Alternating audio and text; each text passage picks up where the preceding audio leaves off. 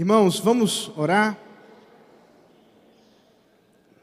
Deus, nós te louvamos, ó Pai, por esse tempo que o Senhor nos dá mais um pouco de instrução.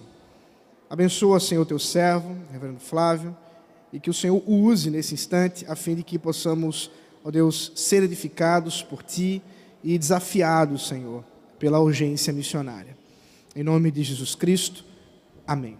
Irmãos, o reverendo Flávio, ele tem bastante conteúdo para dar, ele vai, diz que vai tentar dar uma corrida, porque ele quer ouvir os irmãos também. Exatamente. Então, é, é, depois do momento de exposição, nós vamos abrir para perguntas. Só peço então que vocês fiquem aí com a sua pergunta, sua pergunta anotada para poder participar. Aqueles que estão mais as atrás, quiserem vir mais à frente, porque nós tivemos uma, um esvaziamento, fiquem à vontade, porque aí participa um pouco mais. E o pessoal do, dos corredores podem vir. Isso, queridos. Então eu quero fazer uso dessa sala única de escola dominical para poder interagir, né? Nem sempre o pastor consegue interagir. Os nossos sermões são monólogos, então sempre que a gente pode, eu quero interagir com vocês. Então já peço desculpas, em princípio, pela pressa, porque realmente eu gostaria de mostrar é, algumas coisas para vocês. E quero começar pelo nosso testemunho. Então, como eu já falei no culto, então eu e minha esposa Verônica saímos daqui de Recife em 2002 e fomos para Bangladesh. E fizemos isso, amados, porque entendemos a diferença entre necessidade e possibilidade, né? No meu culto de envio, o boletim do, daquele culto, ele, ah, o título dele que eu escrevi era Por que tão longe?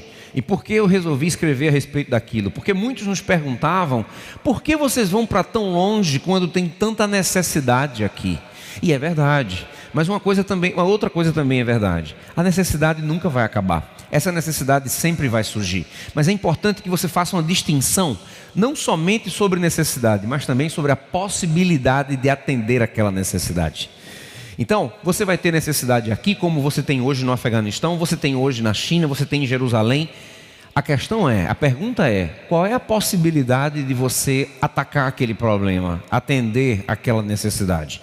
E me, a minha vida mudou quando eu entendi que enquanto havia milhares de crentes para fazer o que eu estava fazendo na Igreja Presbiteriana das Graças, em alguns países do mundo não havia nem testemunha quanto menos igreja, quanto menos é, ações, é, iniciativas evangelísticas. Então, devagarzinho, a ideia dos muçulmanos, de trabalhar entre os muçulmanos, foi sendo burilada. O som tá, tá, tá lá na igreja? Não, né? Não, mas. Não, se for fácil, pastor, tá tranquilo, não se preocupa não. Então, se for fácil.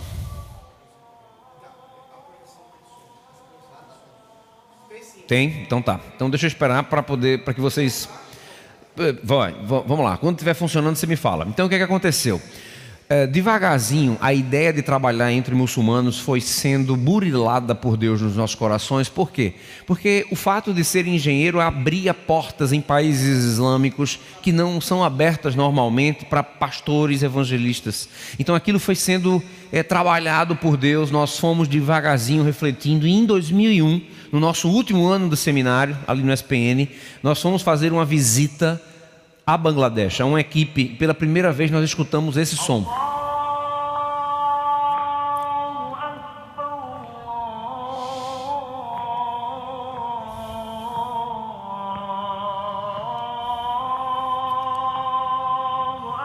Gente, esse é o som da chamada para oração. Todos os dias, cinco vezes por dia, em todas as mesquitas, em todos os países islâmicos do mundo, você vai ouvir esse som nunca tínhamos escutado, porque aqui na região metropolitana ainda não temos sequer uma mesquita, não é?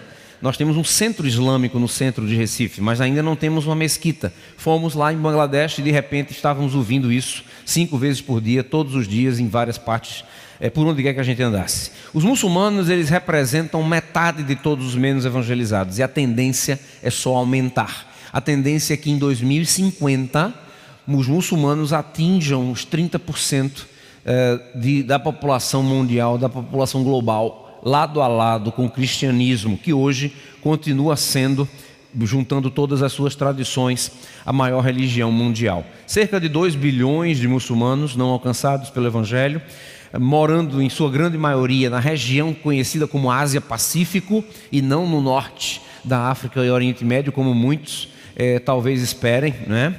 E ali fomos convidados para trabalhar, para. Para ministrar entre bengalis muçulmanos. Os bengalis muçulmanos não são uma etnia qualquer. Nós estamos falando do terceiro grupo étnico mais populoso do mundo. Nós estamos falando de nada mais nada menos do que o maior povo não alcançado do mundo, a maior etnia, a mais populosa etnia com menos de 2% de evangélicos é, em seu meio.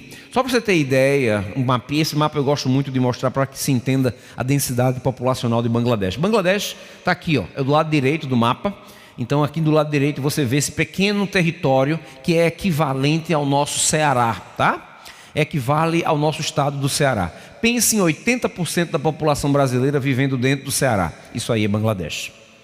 80% do Brasil vivendo dentro do Ceará equivale à densidade populacional de Bangladesh. Por isso, existem mais muçulmanos nesse pequeno território do que a soma de todos esses países em vermelho que você vê aí salientados no norte da África e Oriente Médio. Fomos para Bangladesh, estivemos lá durante é, 10 anos, depois cruzamos a fronteira com a Índia, de onde também supervisionamos equipes de plantadores de igrejas em locais extremamente fechados assim como o Bangladesh, mas também o reino budista do Butão, o leste da Índia, com todos os seus desafios. A região de Bengala é conhecida pelo, pelo tigre, né? então o tigre de Bengala é chamado assim porque o, nat o habitat natural do tigre é ali. Também é conhecido por ser o local para onde foi William Carey, o pai das missões modernas. E chegando lá, o nosso grande desafio era aprender essa língua a sexta língua mais falada do mundo. Gente, trabalhar, levar o evangelho para lugares fechados exige aculturação, exige adaptação.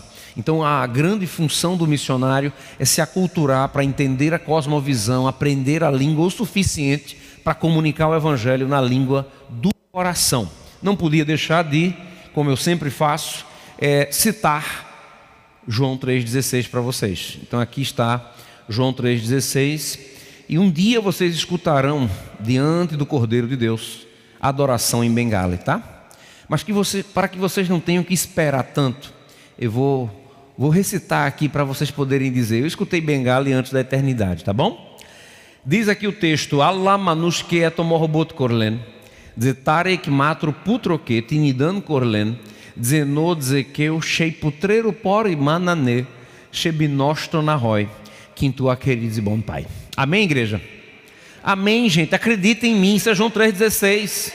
Pode se soltar. Amém. Está traduzido. A Bíblia está traduzida em Bengali. Isso é motivo de alegria. Tá joia? Então encontramos, né? Encontramos aí essa Bíblia traduzida no Bengali. Fizemos parte de uma equipe. Acredite se quiser, quando chegamos lá, não tinha nenhum dos casais. Tínhamos crianças e quando saímos, eram mais crianças do que adultos.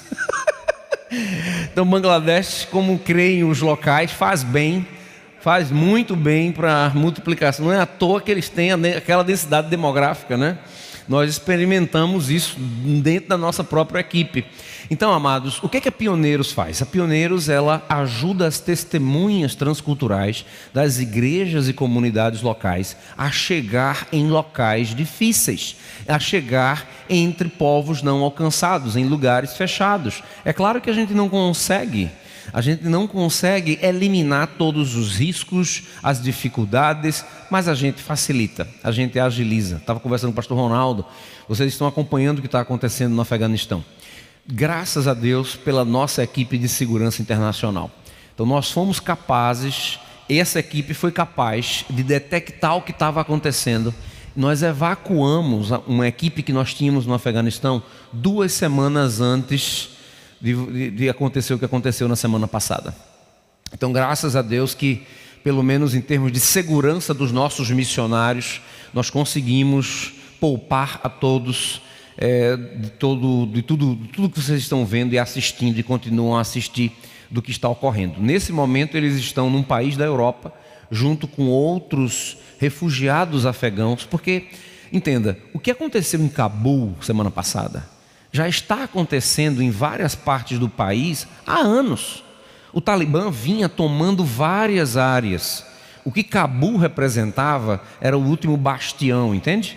A última base de resistência. Agora eles estão é, agora eles estão soltos para fazer o que, o que eles entenderem, né? Mas já vinha acontecendo. Então, muitos são os refugiados que estão fora. E orem por esses refugiados. Eu recebi na semana passada um texto lindo falando sobre.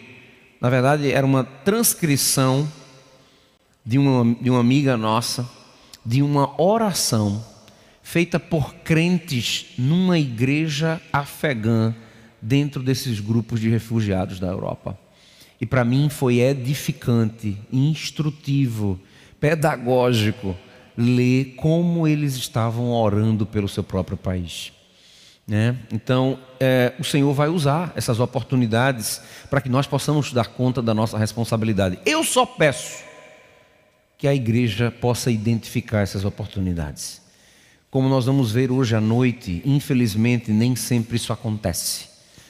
Nem sempre isso acontece. Eu só espero é que Deus abra os olhos da igreja, especialmente durante esse período tenebroso de politização, de polarização política que muitas vezes confunde, está confundindo a, a, a responsabilidade do crente para com a sua missão. Queridos, nós somos parte do reino de Deus. Todo reino que representamos aqui, que fizemos parte aqui, é temporário. O que vai ficar é o reino de Deus. Então eu quero crer que estaríamos colocando acima de tudo, de todos, o reino de Deus e a sua justiça, como nos instrui a sua santa palavra. Uh, vamos lá? Opa, eu perdi aqui o perdi aqui o controle. Será que a pilha acabou? Hum? Estava acontecendo tranquilo. Desligue e liga outra vez. Hã? Opa. Pronto, voltou. Então aí estamos, eu e Verônica, novinhos, saídos daqui, né? Sem filhos nessa época, sem filhos. Morávamos naquela casa de barro, moramos ali durante um ano para poder é, aprender língua, entender a cultura. E ali nós estivemos nos preparando. Essa é a vila onde nós morávamos, essa é a casa de uma outra perspectiva. É, alguns vão conhecer Luiz Bernhoft, que é um, um, colega nosso aqui da Igreja das Graças, irmão querido, que foi nos visitar. É, como mostra a, a, foto, né? Há desconforto na cara deles. Vocês estão, estão vendo aí? E o desconforto ele existe porque você vai comer, você vai almoçar sem talher. Então você vai ter que aprender com a mão, tem uma técnicazinha de fazer um bolinho e, enfim. Mas isso, claro, isso gera desconforto. O missionário quando vai para países fechados, diferentes assim, eles precisam reaprender as coisas básicas, usar o banheiro, por exemplo, né? Então você tem que, olha só, tiraram o trono nosso de cada dia, né? Nós que nos sentimos todos os dias como reis e rainhas, de repente deixamos de. E você tem que se adaptar, agora tem que fazer tudo diferente. Tudo isso faz parte, gente, mas vale a pena. Então, esse período aí de muito sacrifício, custo, dias em que eu, eu perguntava para Deus: eu vou aguentar? A gente vai sobreviver? A gente vai chegar lá? E não é sem dúvidas, né? Sem perguntas que a gente sobrevive. Mas o fato é que tivemos a chance de ministrar aos nossos heróis da fé. Os nossos heróis da fé estão em Bangladesh. São ex-muçulmanos trazidos para o reino do Filho do seu amor, do, do amor de Deus. E nós tivemos a honra, o privilégio de poder ensinar a Bíblia, é, treinar, é, fazer parte aí da vida desses queridos de uma maneira que, que enche o nosso coração de saudade, mas de privilégio também. Né? Então hoje nós representamos a Pioneiros e a partir de Recife, no Brasil, a sede da Pioneiros está em Recife. A partir de Recife, nós enviamos aí para várias partes do mundo. O localizador de Vládia não está aqui. Eu não atualizo esse mapa já faz um tempinho, ó. Mas um dia a gente chega lá. Já faz um tempinho aí que ele está desatualizado e eu simplesmente não, é, a gente não tem é, trabalhado nesse sentido. Mas um dia a gente chega lá. Vou falar, ou melhor, falamos hoje de manhã né, sobre Atos 1,8, lembrando o direcionamento, não temos que reinventar a roda, não temos que reinventar a roda, esse é o mandato, o mandato está claro, e a grande pergunta é o que é que nós devemos fazer para poder dar continuidade a essa tarefa que hoje está inacabada. Deixa eu uh, compartilhar com vocês um versículo que tem sido bênção na minha vida nos últimos anos. E isso é uma surpresa porque eu tinha dificuldade de, de achar que o livro de crônicas ia ser tão abençoador para mim, como tem sido esse versículo. É, 1 Crônicas 12, 32 diz que dos filhos de Issacar, conhecedores da época, para saberem o que Israel devia fazer, 200 chefes e todos os seus irmãos uh, sob suas ordens. Deixa eu falar do contexto aqui desse, desse texto. Um exército está sendo mobilizado para ir à guerra com Davi. E aí, esse texto, ele vai tratar de cada tribo, ele vai falar quantos milhares, quantos milhares foram escolhidos de cada tribo para guerrear com Davi. Quando chega na tribo de Issacar, o tom muda. Primeiro, não são mais milhares, são algumas centenas. Segundo, não é citada mais a força, mas a sabedoria. Na guerra, nós, nós não só precisamos de força, precisamos também de sabedoria, de estratégia. Da mesma forma, para realizar a nossa tarefa como igreja, não basta somente ter força, ter alcance, ter recurso, ter números, nós precisamos de sabedoria. Então eu oro para que tenhamos também em nosso meio, como igreja global, como igreja brasileira, como igreja em casa caiada, alguns de nós, como aqueles da tribo de Issacar, que conhecem, não só conhecem os tempos, mas em função desse conhecimento, sabem como Israel deve proceder. Como Israel, como o povo de Deus pode estar, uh, pode estar é, agindo para cumprir com a tarefa. Aqui nós temos um mapinha, gente, que vai mostrar. O mundo em azul é o mundo cristão, tá? Quanto mais escuro o azul, maior o índice de cristãos. Claro, aqui a gente está falando de todas as tradições, não é somente de evangélicos, não, ok?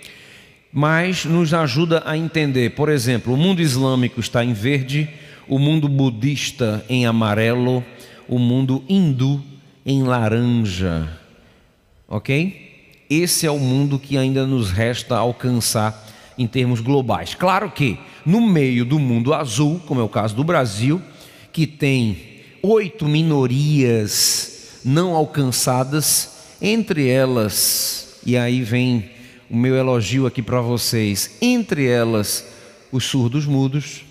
Então não são, não é todo dia que a gente encontra uma igreja que tem um ministério como esse. Então louva a Deus por isso. Os surdos mudos estão entre as oito minorias não é, não alcançadas dentro do Brasil. Não é? Tem alguns dados aqui que eu não quero passar para vocês, isso é, é, eu uso nas minhas aulas, mas aqui a gente, a gente não vai estar é, comentando. Deixa me ver quanto tempo, joia.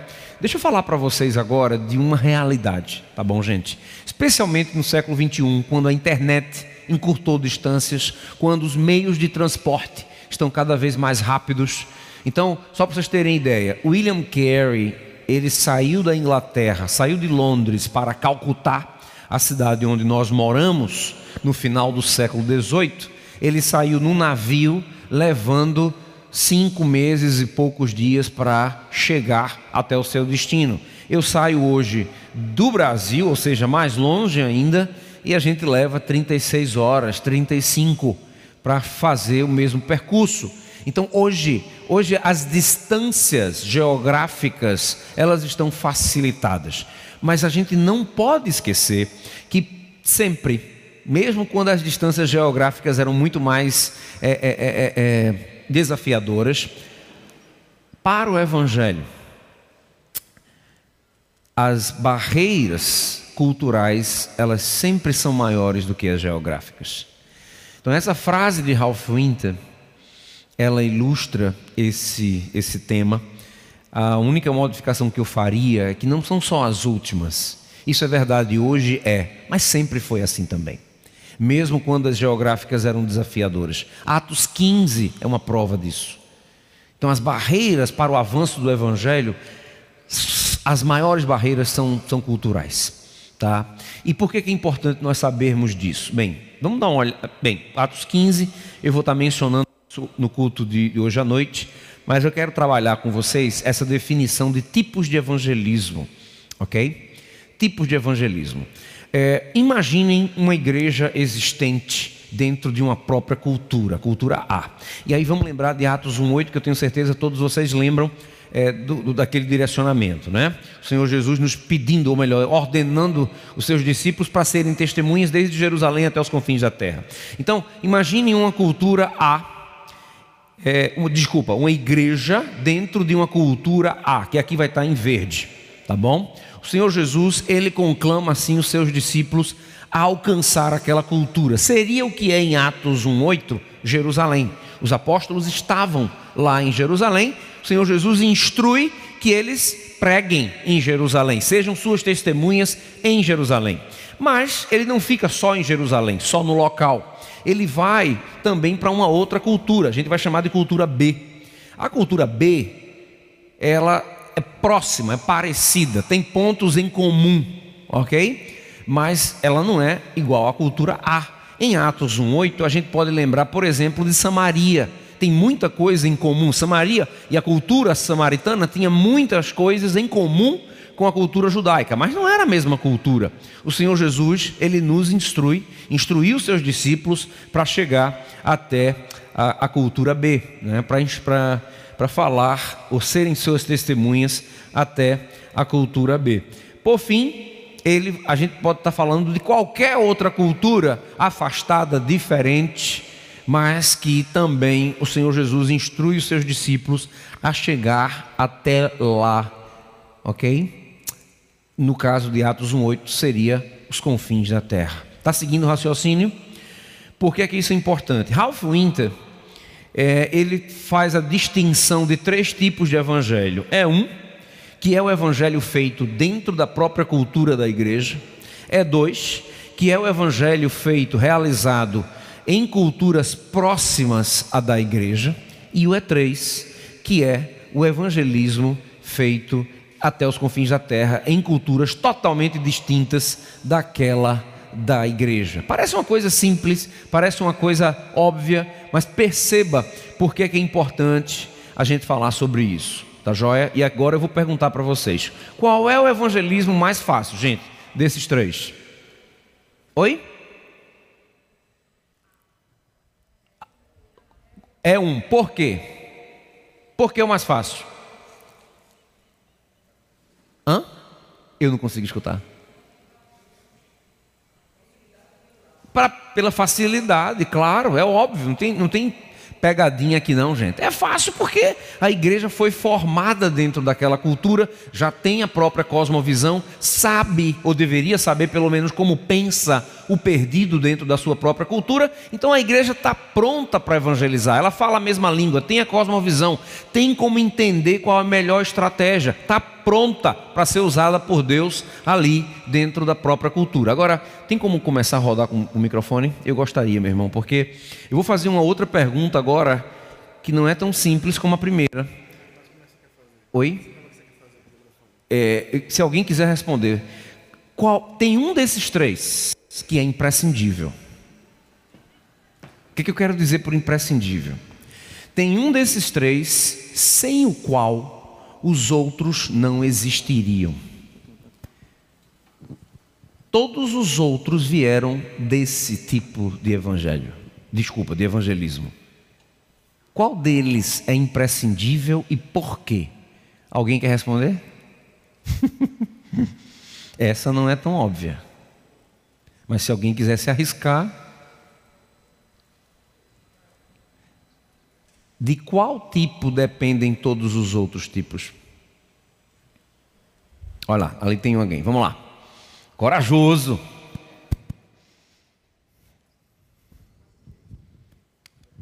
Eu acredito que seja o E1 também. Por quê? Porque você com a facilidade maior de, de pregar, de preparar pessoas, Ok. pode enviar para os outros.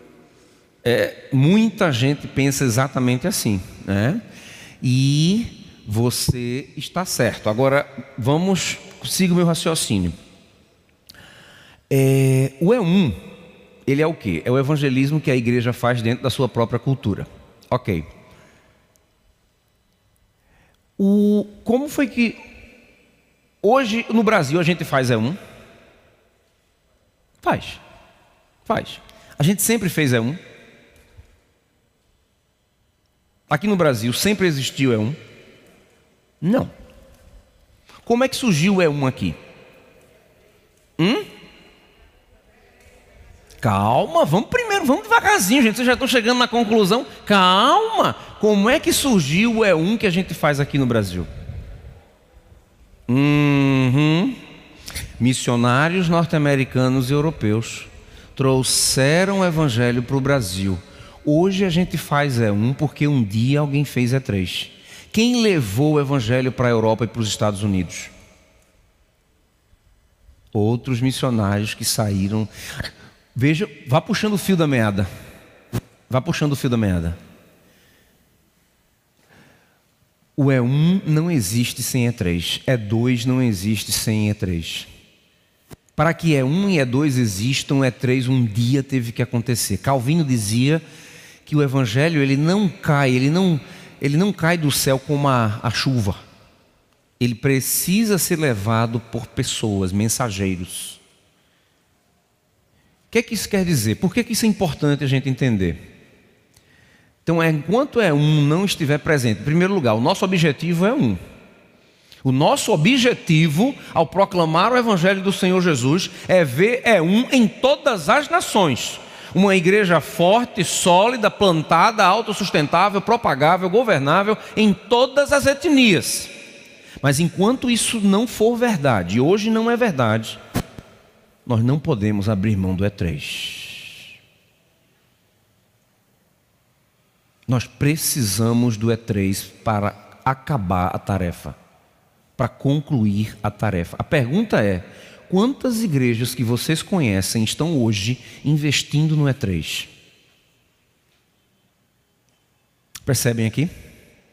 Nós não vamos cumprir a grande comissão sem investir no E3.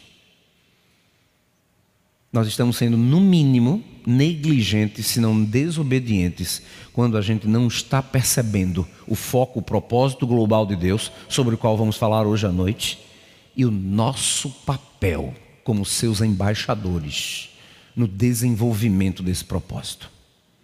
Nós não vamos ver as nações alcançadas enquanto estivermos somente fazendo é um e olhe lá. Percebem aqui? Precisamos do E3. Não podemos abrir mão do E3. E assim sendo, eu espero que a gente possa entender essa, essa verdade. 3,20 bilhões né, de pessoas no mundo sem acesso ao Evangelho. Uma em cada quatro pessoas nunca ouviu falar do Senhor Jesus. Muitos vão dizer: ah, mas é tudo muito difícil. É, lugares fechados. Não é à toa que eles ainda estão não alcançados, não é? Mas, gente, as barreiras não podem nos impedir de cumprir a grande comissão. Barreiras são feitas para serem vencidas. Quanto maior a barreira, maior deve ser a nossa intencionalidade, a nossa energia, custo e criatividade para cruzar, para vencer a mesma. Cristo merece isso. A nossa completa e total dedicação à sua agenda, aos seus propósitos. Cristo merece isso de nós. É, João 4, 1, 42. Que tipos de. Gente, isso é, isso é o encontro de Jesus com a mulher samaritana. O microfone está aí, né, Joé? É, que tipos de. Daquele encontro, aquela história. Quais são os tipos de evangelismo que a gente vê ali?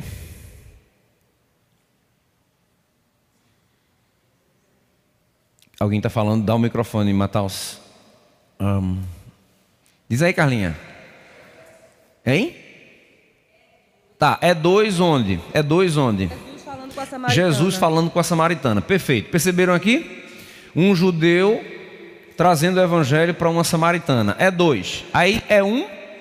A samaritana falando com os seus próximos. É aluna do Perspectivas. É aluna do Perspectivas. Aí o que, que acontece? O E2, ele acontece com Jesus e a samaritana, e a samaritana vai levar o evangelho para os seus. Isso aí é o E1. Deixa eu botar uma pulga atrás da orelha de vocês. E aí não vai ser só Bíblia para responder essa, não. É preciso teologia. Tem E3 aí também. Onde? Oi? Do céu para a terra. Ah, E Deus encarnando e evangelizando. exatamente. Exatamente. Para alguém que misteriosamente tinha duas naturezas, a gente não consegue entender esse mistério porque nós só temos uma natureza, a natureza humana. Mas para alguém que tinha, tinha duas naturezas, a divina e a humana, sempre que ele estava evangelizando, ele estava fazendo ao mesmo tempo. É um, é dois e sempre é três. Porque ele não era daqui. Do céu para a terra, né, Matheus? Onde é que tudo começa? Gênesis 12. Olha o E3, lá em Gênesis 12. Deus se achegando para Abraão, estabelecendo promessa, aliança, bênção. Tudo começa de um E3, gente. E a ideia é que isso possa ser propagado. E aqui estamos nós para dar continuidade à propagação daquilo que o Cristo, né, o Deus encarnado, ele começou a fazer e ensinar. Eu vou parar por aqui. Tem outras coisas aqui que, mas eu quero ouvir vocês. Eu quero, eu quero poder ouvi-los, tá? E a ideia é que vocês entendam, percebam isso. Não há como deixar de fazer o E3 enquanto a, a- tarefa estiver inacabada. Não há como deixar de pensar em outras nações que não conhecem a Jesus, porque nós aqui temos uma igreja crescente, sólida aqui no Brasil, e agora não é uma questão de simplesmente esperar Jesus voltar. Há muito o que fazer, há um mundo para alcançar, milhares de etnias sem o evangelho do Senhor Jesus. Não podemos nos conformar precisamos entender qual é o nosso papel como crentes, como indivíduos e como igreja, comunidade. Perguntas? Chega de ficar falando aqui sozinho, agora eu quero ouvir vocês. Se alguma coisa não ficou clara nos tipos de evangelismo, por favor, aproveitem para. Mas a ideia dessa estrutura, gente, é só uma estrutura, tá? É de nos fazer ajudar acerca desse cumprimento da nossa, da nossa grande comissão. Ô Flávio, é, a gente sabendo dessas diversas barreiras, né, e usando a criatividade, a gente poderia pensar assim, por que a gente não pensa? Hoje, a internet, os meios virtuais, eles chegam em qualquer vilazinha, a gente sabe disso. Por que a gente ainda precisa de missionário lá no local, se a gente consegue levar o evangelho através de mídia, é, de filmes, e aí? Uhum, Isso. É, o evangelho, gente, ele foi feito para ser encarnado. Perceba. O modelo da a encarnação do verbo não foi somente um evento, um acontecimento que tinha que acontecer para que o plano da salvação de Deus encontrasse o seu ápice. né? Ela foi também um modelo, um modelo para ser vivido. Senhor Jesus, ou melhor, João retrata Cristo dizendo aos seus discípulos: Assim como o Pai me enviou, eu também vos envio. Perceba, assim como é, sabe aquela distância, sabe aquela diferença que a gente faz de teoria e prática? Enquanto as pessoas, pronto, vou dar um exemplo aqui para vocês. Antes mesmo da internet, antes mesmo do, né, dos recursos que a gente tem hoje, Mahatma Gandhi. Mahatma Gandhi foi extremamente influenciado pelo Sermão do Monte. A, a revolução pacífica que ele desenvolveu na Índia, e é conhecido até hoje, bem sucedidamente, bem sucedidamente, e é conhecido até hoje, né, lembrado até hoje, foi influenciada pela, pela ideia de você orar pelo inimigo, dar a outra face. Então Mahatma Gandhi, ele foi influenciado por Cristo. Onde foi que ele ouviu falar de Jesus Cristo? Na Inglaterra, na África do Sul. Mas ele costumava dizer que ele admirava Cristo e desprezava a igreja. Porque ele não via a igreja. Só para vocês terem ideia, na África do Sul, na África do Sul, a igreja tinha um lado para branco e um lado para negros. então imagine como alguém que chega nessa igreja, como é que, e claro, né, como Mahatma Gandhi estudava o, o, o evangelho, como é que ele vai ver a aplicação? Não via a aplicação da, do que ele lia, ele não via na vida da igreja. Então ele via o que? tremendas incoerências. Se a vida do cristão não expressar a ortodoxia que ele, que ele é, diz acreditar, professa, é claro que você não vai esperar que alguém leve a sério aquela ortodoxia, por mais bíblica que ela seja. Então o evangelho foi feito, queridos, para ser encarnado. A internet pode e deve ser usada e muito como ferramenta, como está sendo. Eu tenho colegas na Pioneiros que usam como ferramenta de discipulado e de evangelismo, né? Só que vai chegar um momento em que aquela pessoa vai precisar ver o evangelho encarnado. É isso que faz com que o Instituto Hagai ele fez uma, uma pesquisa há dois, três anos atrás, muito interessante. Ele fez uma pesquisa, eu tenho esse mapinha, mas não nessa apresentação ele fez uma pesquisa perguntando como você veio para Cristo. 80% vieram para Cristo, ou através de parentes, ou através de amigos. Os outros misturados com diferentes outros, mas oito em cada dez pessoas veio para o Evangelho já agora. Isso aí é uma coisa recente, através do testemunho de gente, pessoas. Não me surpreende. Assim é pregada a mensagem mais eficaz. É quando ela é encarnada e vivida na vida de crentes. Quem mais?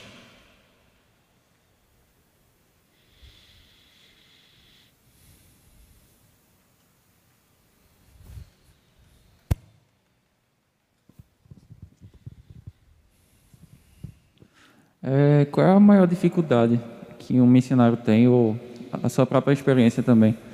assim, de abandonar sua profissão, sua zona de conforto. Você, eu acho que já era casado quando era quando recebeu o chamado, né? O chamado nós éramos noivos. Uhum. Verônica já tinha um, um, direcionamento que não era processado como casal, mas aquela conferência missionária que eu fui por intermédio dela, a convite dela, eu não sabia nem o que era aquele evento.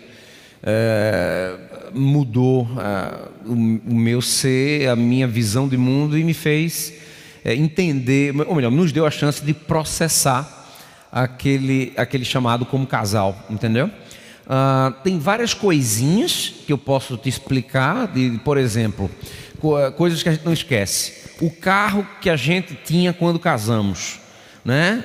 Pô, casal recém-casado, tudo, né? Os bens que a gente que a gente tem, isso, aquilo, é claro que tem, né? E eu lembro quando nós recebemos o, a, o sinal verde para ir para o campo, eu lembro daquela cena, eu e ela também, Verônica também lembra disso muito bem. A gente recebeu o dinheiro do comprador e aí aquela cena de ver aquele homem estranho entrando no nosso carrinho e, e levando o nosso carro embora da garagem foi muito estranho, é muito esquisito. Muito, sabe? Então assim, tem, tem aquelas coisinhas que você diz, pô, que a, a ficha não caiu, entendeu? No dia que eu tive que pedir demissão, eu estava me preparando desde 96.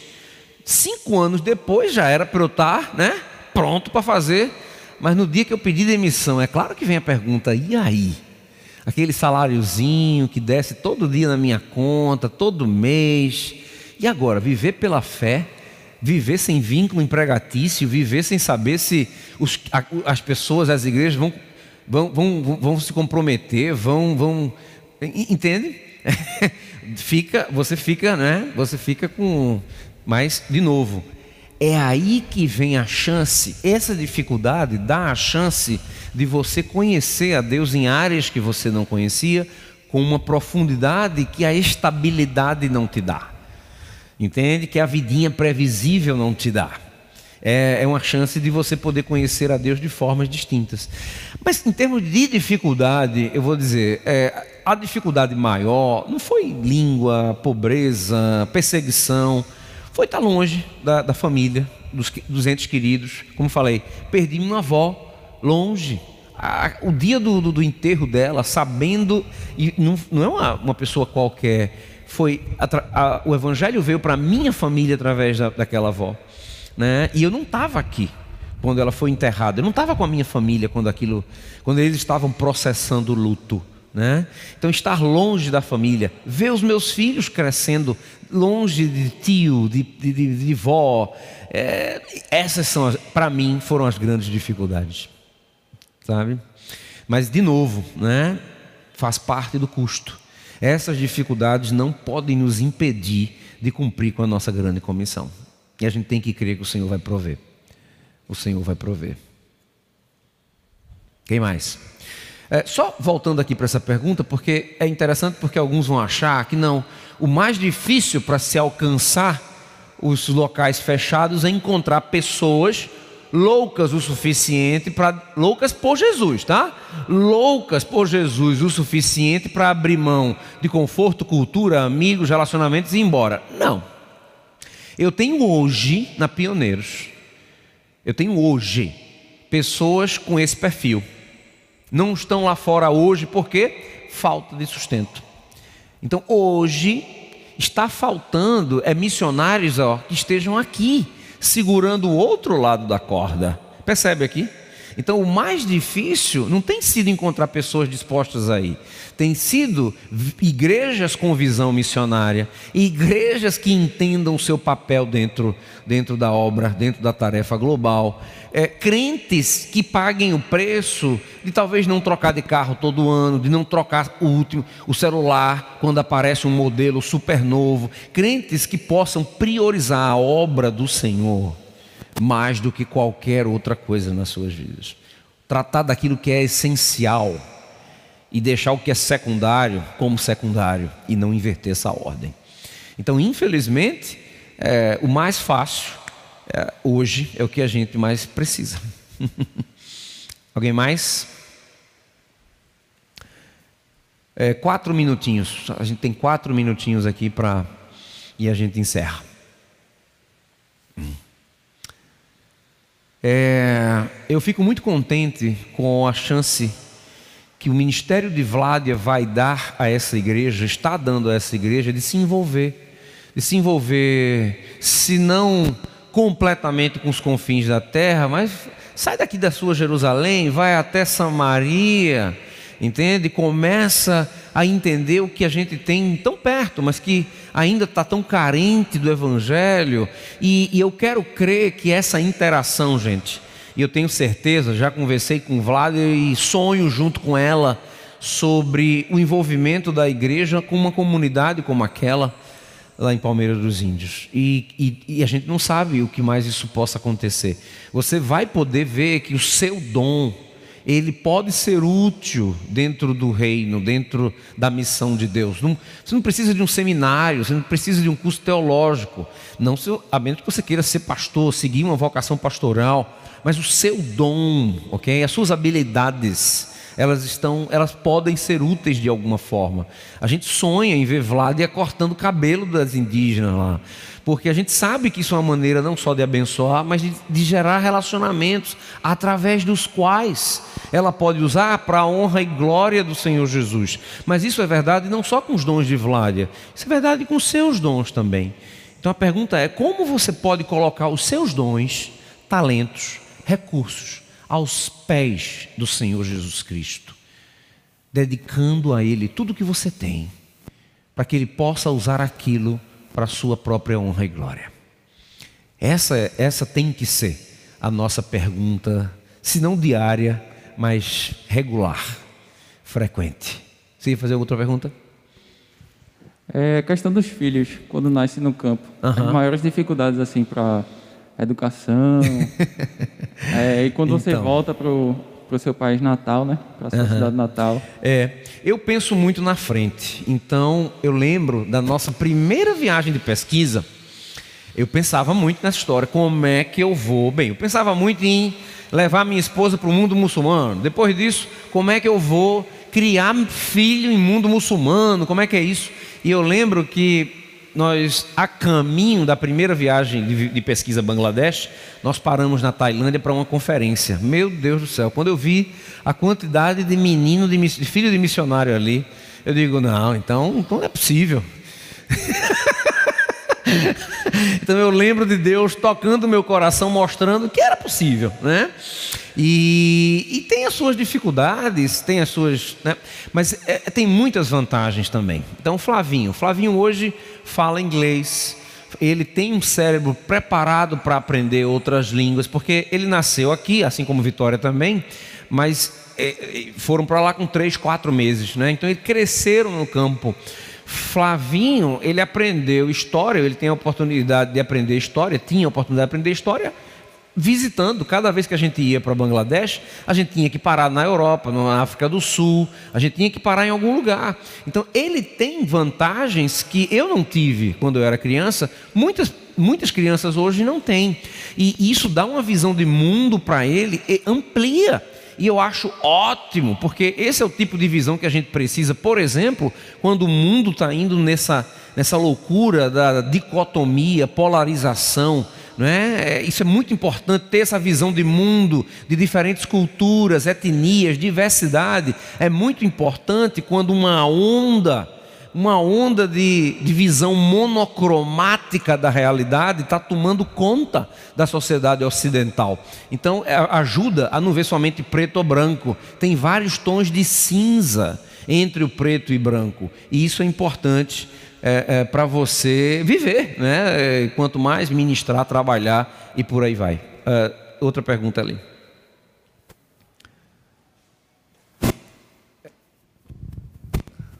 Ô Flávio, fala um pouquinho sobre a, a lida com, com o muçulmano. Uhum. Como é a estratégia, as Isso. abordagens, a, as dificuldades que, que, uhum. que, existem em fazer é. amizade com, com o muçulmano. Na, é, isso, vamos lá. A amizade. A amizade tem toda uma dificuldade. Por quê? Porque você já chega com todo tipo de preconceito que o muçulmano tem do cristão.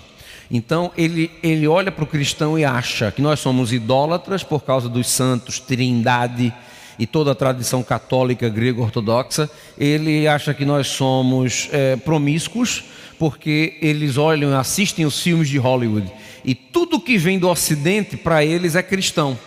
Então eles pegam todos os filmes de Hollywood, é tudo cristão. Então eles olham para as relações promíscuas, sexo fora do casamento. Então tudo aquilo para eles, eles acham que os cristãos também fazem. Né? Eles olham, pra, olham para os cristãos como alcoólatras, porque eles veem, e isso acontece nos Estados Unidos, na Inglaterra, no Natal a turma enche a cara. E os muçulmanos veem isso e acham que todo cristão faz. Então, você tem uma enorme barreira que você tem que, na, da base da talha, ir demolindo para poder se relacionar. Demora, leva tempo. Daí a importância da aculturação. Para a evangelização, por incrível que pareça, é mais fácil do que aqui. Por quê? Porque é muito natural. A religião, ela está no DNA islâmico. Então, uma das perguntas que você vai numa loja comprar alguma coisa, eles fazem: que religião você é, que profeta você segue. E aí você tem a chance de evangelizar com a maior facilidade. Na nossa equipe, e esse é o método que eu advogo até hoje, e a gente tenta treinar os nossos missionários para fazer a mesma coisa. Desde o começo, nós fomos treinados, e hoje eu treino pessoas a é, usarem o Alcorão para evangelizar. Então, existem trechos do Alcorão que são extremamente é, catali, é, como é que eu vou dizer? São ótimas pontes para você levar muçulmanos para Cristo e para a Bíblia. Tá? Então, por exemplo, existe um, existe um texto que diz que nenhum muçulmano vai ter base, um texto do Alcorão, nenhum muçulmano vai ter base na sua fé enquanto não lê, não, não lê não, enquanto não dominar os livros antigos, Quais são os livros antigos? É, Torá, Zobur Inzil. O que, que é isso? O Torá, que é o nosso Pentateuco, o Zobur, que são os nossos livros poéticos, e o Inzil é todo o nosso Novo Testamento, somente. então é muito fácil você perguntar: você, você conhece os livros antigos? Sabe? E mostrando o versículo. E convidar para estudar. E a pessoa vai dizer que, claro, que não conhece, né? E, e levar aqueles que quiserem para sua casa para estudar os livros antigos, entendeu? E aí Bíblia, Bíblia neles, entendeu? Que, claro, né, gente? Isso a gente sabe que a salvação não vem pela lógica. É, entenda, nós somos conclamados para sermos testemunhas, não convencedores, né? Quem convence é o Espírito Santo de Deus. Mas só, só para te dar uma, uma ideia do que a gente fazia, de como a gente navegava nessa, nessa questão, né? Então, depois que você estabelece a relação, é muito, é muito, é muito fácil. Pelo menos apresentar o Evangelho, tá? É isso, pastor.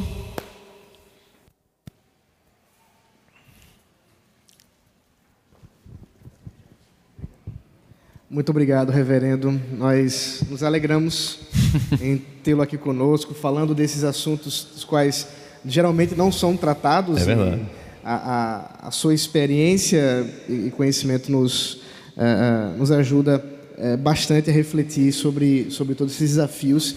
E quem sabe Deus está te falando. Talvez um dos indicativos que o Senhor possa está aí te usando é, às vezes você é muito bom em aprender novas línguas, tem essa facilidade, isso no campo missionário já é uma mão na roda, né? Então, quem sabe Deus aí está dando alguns indicativos. Nossa oração, reverendo, é que, e você está é, fechando com chave de ouro esse tempo nosso de reflexão sobre missões nesse mês de agosto, é que Deus toque o coração da nossa igreja. Amém. É que, que o Senhor fale conosco de modo muito, muito próximo, muito pessoal, e nos leve a entender a importância da evangelização dentro dessa perspectiva uhum. é um, é dois, Amém. e especialmente é três. Uhum. Esse é o nosso maior desejo. Maravilha. Quero agradecer que Deus abençoe vocês e a liderança da igreja nesse sentido. Amém. Amém. Vamos orar, queridos? Vamos ficar em pé?